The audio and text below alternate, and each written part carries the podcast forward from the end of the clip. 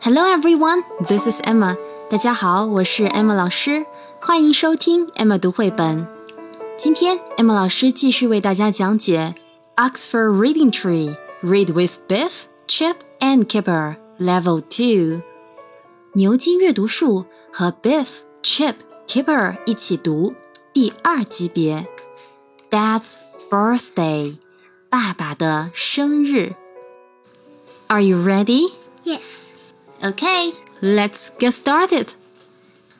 Dad's birthday. It was Dad's birthday. Dad had a cake. He had a bike. Go on, Dad, said Biff. Go on, Dad, said Chip. Go on, Dad, said Kipper. Dad fell off. Oh no. Dad's birthday. 爸爸的生日，birthday 生日。It was Dad's birthday. 那天呢是爸爸的生日。Dad had a cake. 爸爸有了一个蛋糕。 He had a bike. 他有了一辆自行车。Dad got on the bike.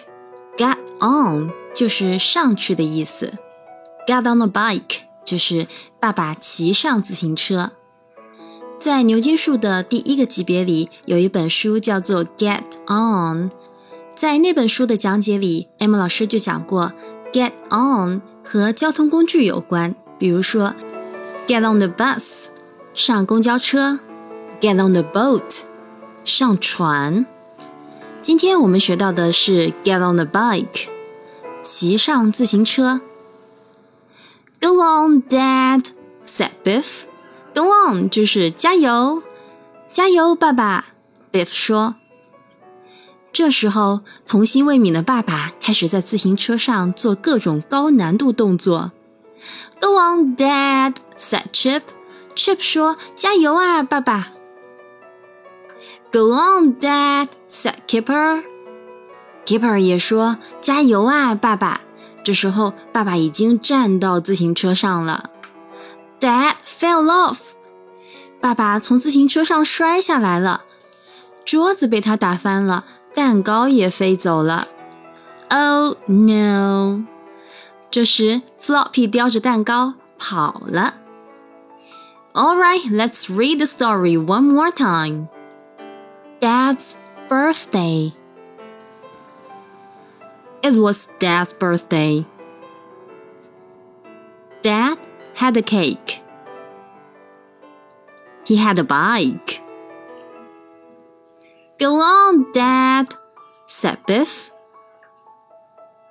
Go on, Dad, said Chip. Go on, Dad, said Kipper. Dad fell off. Oh no. That's the end of the story. Now, let's talk about the story. Let me ask you some questions. Question number one How did Dad make the children laugh when he was on the bike? 当爸爸在自行车上的时候，他是怎么把孩子们逗笑的 ？Why did Dad fall off the bike?